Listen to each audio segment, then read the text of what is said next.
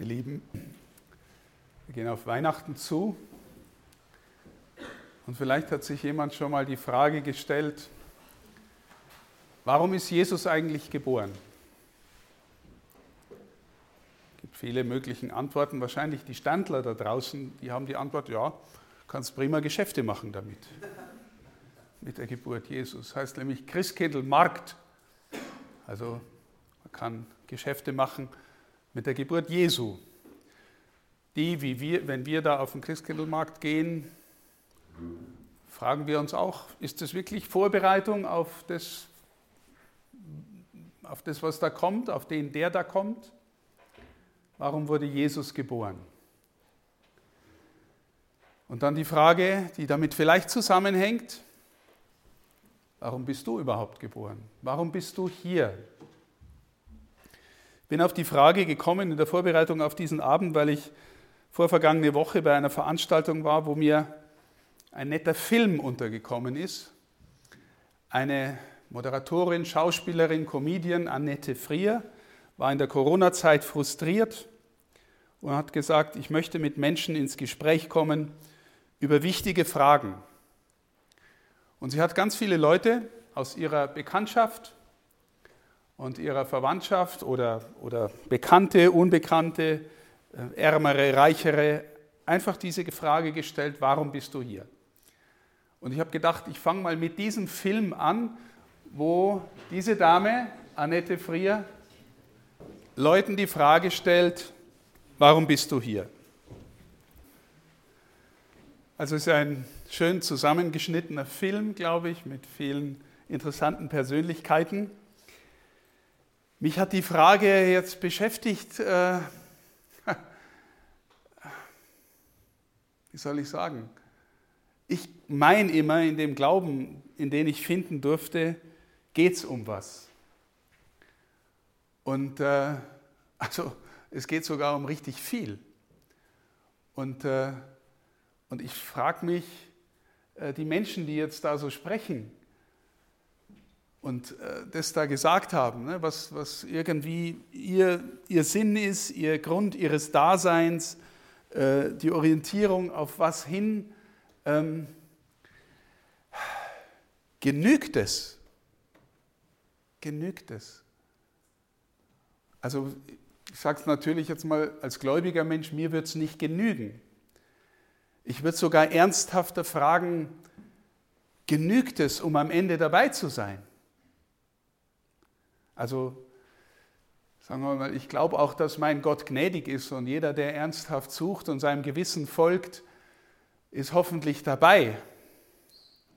Aber wenn ich vorhin gefragt habe, wie das mit Weihnachten zusammenhängt, es gibt einen Satz von Angelus Silesius, einem barocken Dichter, Christen, der ein schönes, mystisches Buch geschrieben hat. Und er hat den Satz gesagt, habt ihr vielleicht schon mal gehört, und wäre Christus tausendmal in Bethlehem geboren und nicht in dir, du wärst doch ewiglich verloren. Und wäre Christus tausendmal in Bethlehem geboren und nicht in dir, du wärst doch e ewiglich verloren. Wenn wir, wenn wir an Weihnachten in der Kirche sind und singen, O du Fröhliche, dann singen wir die Zeile, Welt ging verloren, Christus ward geboren. Freue dich, du Christenheit. Also es gibt irgendwie einen Zustand von Verlorenheit, den der, der da kommt, aufheben will, uns überführen will in einen heileren Zustand, in einen Zustand, den die Christen identifizieren als gerettet sein, als nach Hause kommen. Dieses Haus heißt nicht umsonst Home weil wir glauben, es gibt ein tieferes Zuhause. Viele von den Menschen, die jetzt da interviewt worden sind, haben etwas von Gemeinschaft erzählt. Der evangelische Pfarrer sinnvolle Beziehungen herstellen, der behinderte Junge in die Community was beitragen.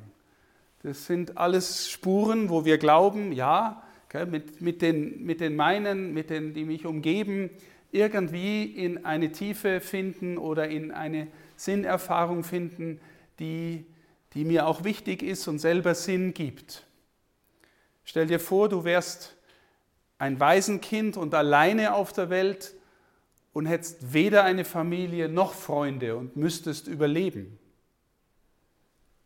Wenn wir das uns so nachvollziehen, dann spüren wir, mh, das, äh, das, was wir in unserem Beziehungsleben erleben, ist wahrscheinlich, sind wahrscheinlich die wichtigsten Dimensionen unserer Existenz, die uns irgendwie die Erfahrung von Sinn schenken und, und zeigen, dass es sinnvoll ist, dass wir hier sind. Aber jetzt kommt die Erfahrung, dass wir alle mehr oder weniger gut sind in Beziehungen, mehr oder weniger gut sind. Und es kommt die Erfahrung, dass unsere Beziehungen endlich sind und zerbrechlich sind und, ähm, und vergehen. Und dann gibt es in den Beziehungen auch noch Lüge und Verrat und Untreue. Und,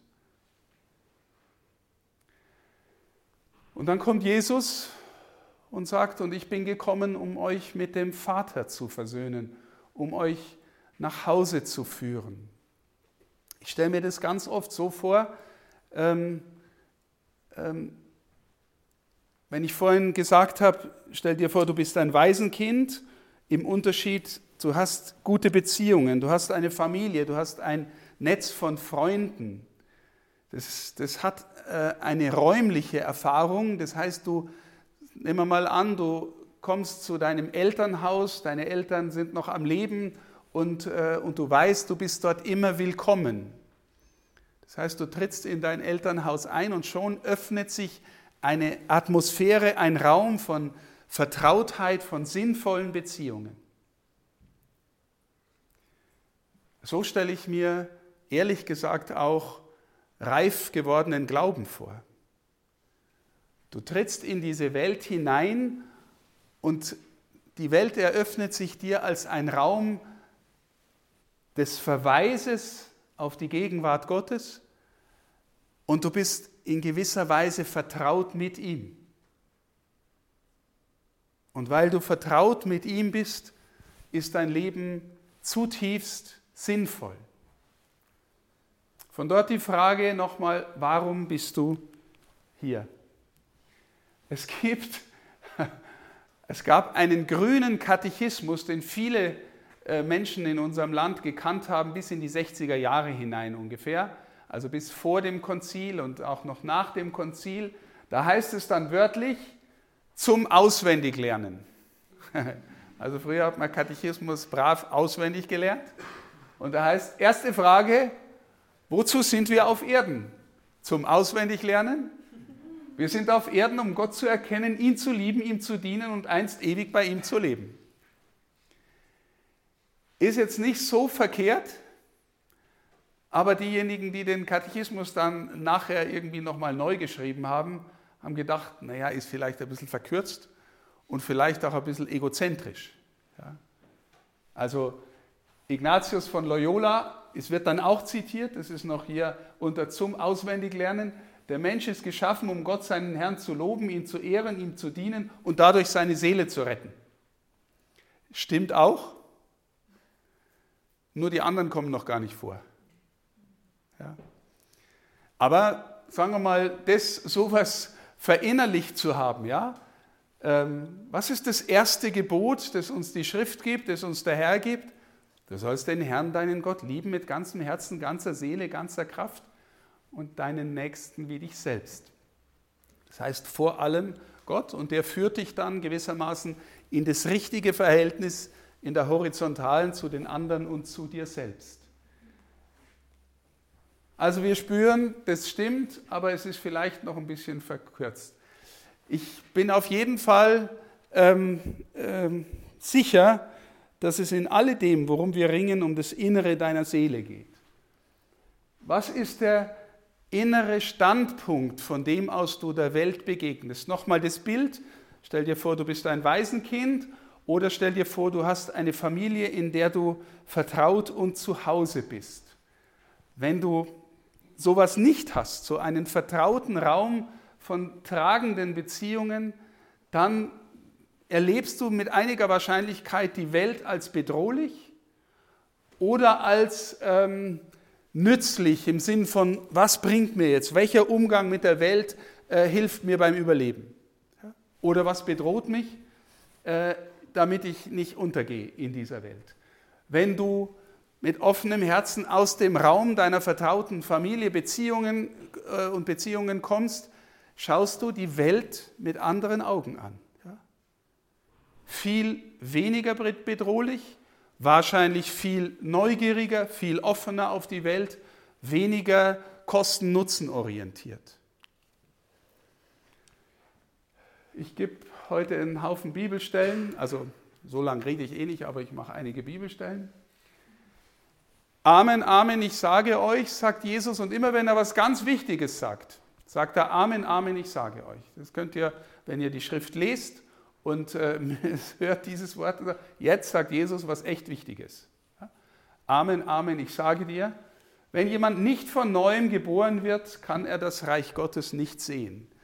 Also diese, diese Erfahrung in den Glauben zu finden, das heißt, den, die Qualität deines Beziehungsraumes nochmal zu vertiefen auf Gott hin und in eine Vertrautheit, in eine innere Vertrautheit mit Gott zu finden.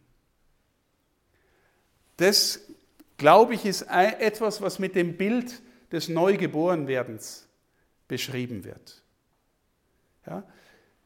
Du kannst dir auch vorstellen, du gehst durch eine tiefe Krise und die Krise äh, zeigt dir äh, vielleicht im Ausgang etwas, was du ohne diese Krise nie gelernt hättest.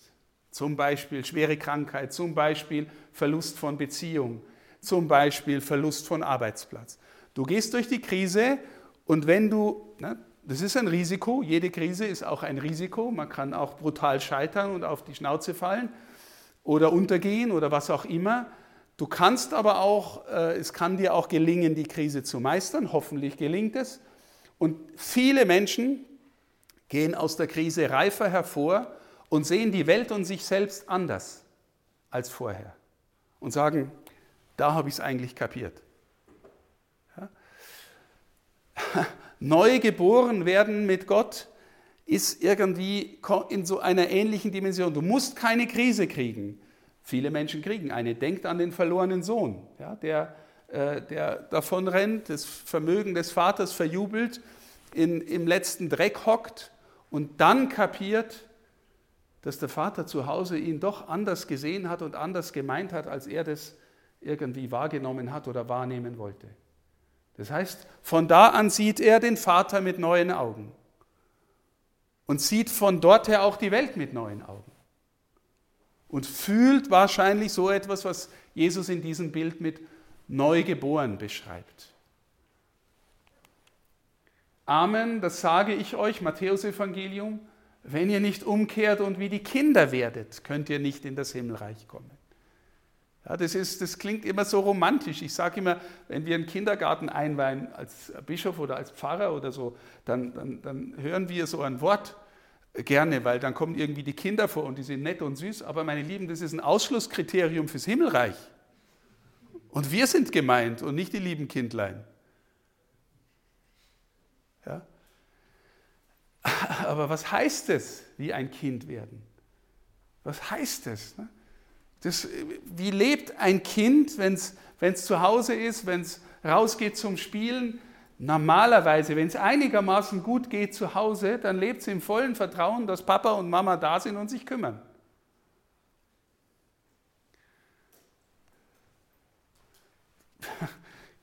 Glaube bedeutet, was auch passiert, im vollen Vertrauen leben, dass der Vater sich kümmert.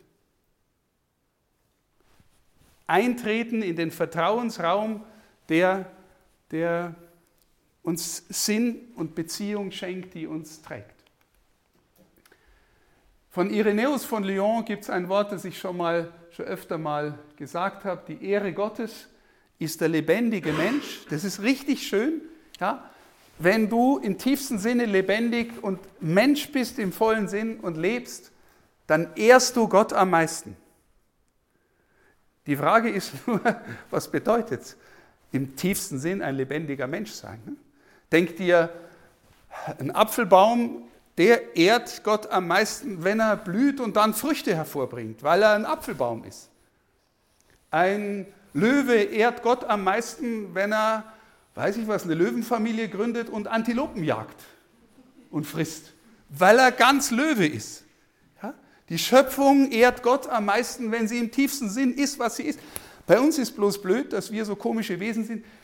Wir wissen nicht immer genau, wann wir sind, wie wir sein sollen oder sein können und wann wir deswegen Gott am meisten ehren.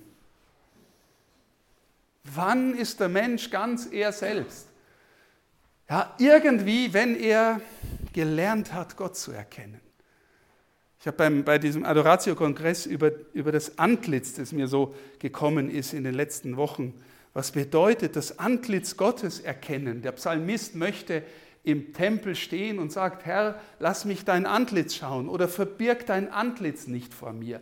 Und dann ist mir im Nachdenken und auch im Lesen von Romano Guardini gekommen, das stimmt, wenn man nur einfach ein Gesicht sieht, dann, dann sieht man zwar Gesicht, aber eigentlich erkennt man den anderen ja noch gar nicht wirklich. Das heißt, man erkennt, wer der andere ist, erst wenn man gewissermaßen im Gesicht hinter das Gesicht schaut wenn man die Seele berührt, wenn man spürt, wie der denkt, wie der liebt, wie der verletzt ist, wie der feiert, wie, woran er sich freut, woran er, womit er zu kämpfen hat. Das heißt, wenn man in den inneren Raum des anderen hindurchdringt, durch das Gesicht. Lass mich dein Antlitz schauen, heißt ein bisschen, ja, lass mich verstehen, wie du die Welt regierst, wie du mich trägst, in meinem Sein hältst, wie ich vertrauensvoll mit dir leben kann. Das Leben des Menschen ist die Schau Gottes. Am meisten wirst du erfüllt werden in deinem Leben, wenn du am tiefsten erkennen kannst mit deiner Seele, wer Gott ist und wie Gott ist. Und ich würde jetzt dazulegen, weil dafür ist Jesus gekommen, wenn du erkennst, wie Jesus ist und wer Jesus ist. Weil wer mich sieht, sieht den Vater. Wozu sind wir da? Der Epheserbrief ist relativ klar. Wir sind zum Lob seiner Herrlichkeit bestimmt. Wenn du also dich fragst, wozu du auf der Welt bist, zum Lob seiner Herrlichkeit. Ja, wie geht jetzt das? Ja, in jedem Fall, indem wir ihm loben gell, und seine Herrlichkeit und singen, what a powerful name it is, the name of Jesus. Das in jedem Fall mal Lobpreis Gottes. Aber wir können ja nicht dauernd singen, gell? vor allem wenn man es nicht so gut kann wie ich, dann kann man eher erst recht nicht dauernd singen indem du tief bist, wer du bist und lernst zu werden, wie du zu was du gemeint bist, lobst du Gott in seiner Herrlichkeit. Und dann, das ist echt ein tröstlicher Satz, gell? seine Geschöpfe sind wir in Christus Jesus dazu geschaffen, in unserem Leben die guten Werke zu tun, die Gott für uns im Voraus bereitet hat. Ja, also wenn du jetzt sagst, ich habe mich bekehrt und jetzt rette ich die Welt und jetzt gehe ich raus und jetzt sitzt da ein Bettler und da will die alte Frau über die Straße und da weint ein kleines Kind, ich muss alle jetzt zu allen gut sein und alle retten. Nee, es gibt irgendwas, was Gott im Voraus für dich bereitet hat. Das heißt, du kannst spüren lernen, erfahren lernen, das ist jetzt mein Weg. Das ist mein Dienst, den ich tun kann. Dafür bin ich eigentlich da? Das heißt, weil du einzigartig bist und unwiederholbar und unvertauschbar, gibt es Werke Gottes, die er für dich bestimmt hat, die du, die du äh, tun darfst. Du musst nicht alles tun, aber du darfst es tun, was dir und dem, was Gott in dich hineingelegt hat, entspricht. Und dann lobst du ihn und bist zu seiner Herrlichkeit da. Heiliger Augustinus hat mal einen schönen Satz gesagt zu seinen Brüdern. Unsere gesamte Aufgabe in diesem Leben, liebe Brüder, besteht darin, die Augen eures Herzens zu heilen, damit sie Gott schauen können. Im Grunde, sagt er, haben wir keine andere Aufgabe, die Augen des Herzens zu heilen, damit sie Gott schauen können. Auch wieder, damit wir in unserem Leben, in der Schöpfung, in unserer Umgebung, in den Diensten, die wir tun, in den Menschen, die uns beigestellt sind, erkennen, dass da immer wieder Gott am Werk ist und mit uns unterwegs ist. Und dass es keinen Moment gibt eigentlich in unserem Leben, wo er nicht da wäre. Keinen Moment, wo er nicht da wäre. Aber wir spüren, gell, ich sitze dann da und denke mir, ja, wo ist er denn? Die Augen meines Herzens zu heilen, ist unsere Aufgabe. Warum bist du hier? Das ist eine unfassbare Zusage dann. Wenn ich vorhin davon gesprochen habe, im Glauben in die Vertrautheit hineinzuwachsen, dann ist Jesus in den Abschiedsreden im Johannesevangelium so weit, dass er sagt, ja, liebe Brüder, ich habe euch Freunde genannt.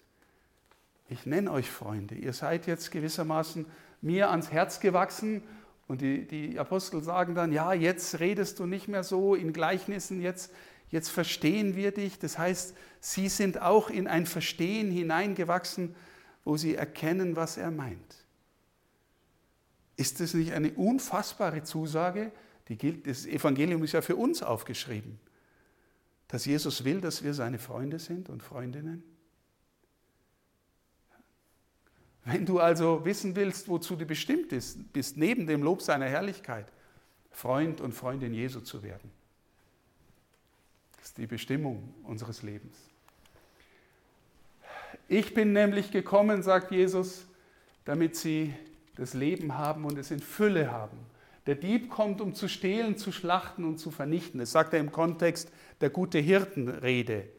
Ja, bist, wirst du vom anderen, der dich auch mag oder vorgeben, vorgibt, dich zu mögen, nur benutzt? Oder, oder meint dich der andere in deinem So-Sein, so wie du bist und deswegen kannst du wachsen und auch dich verändern und, und tiefer werden und reifer werden? Ich bin gekommen, damit sie das Leben haben und es in Fülle haben. Also die Zusagen des Herrn, ja, die sind äh, unfassbar eigentlich ähm, du bist eingeladen, sein Freund zu werden und an dem Leben zu partizipieren, das in ihm ist. Am ewigen Leben. Und das hat auch noch was mit Freude zu tun.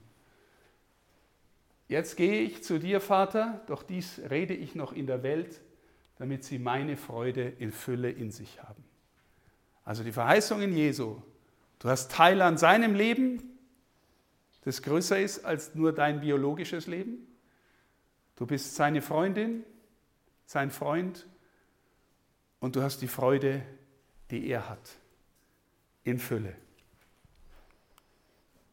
Wenn du dich fragst, warum du hier bist, da steht's. Warum bist du hier? Macht euch also keine Sorgen und fragt nicht, was sollen wir essen, was sollen wir trinken, was sollen wir anziehen. Das ist aus der Bergpredigt.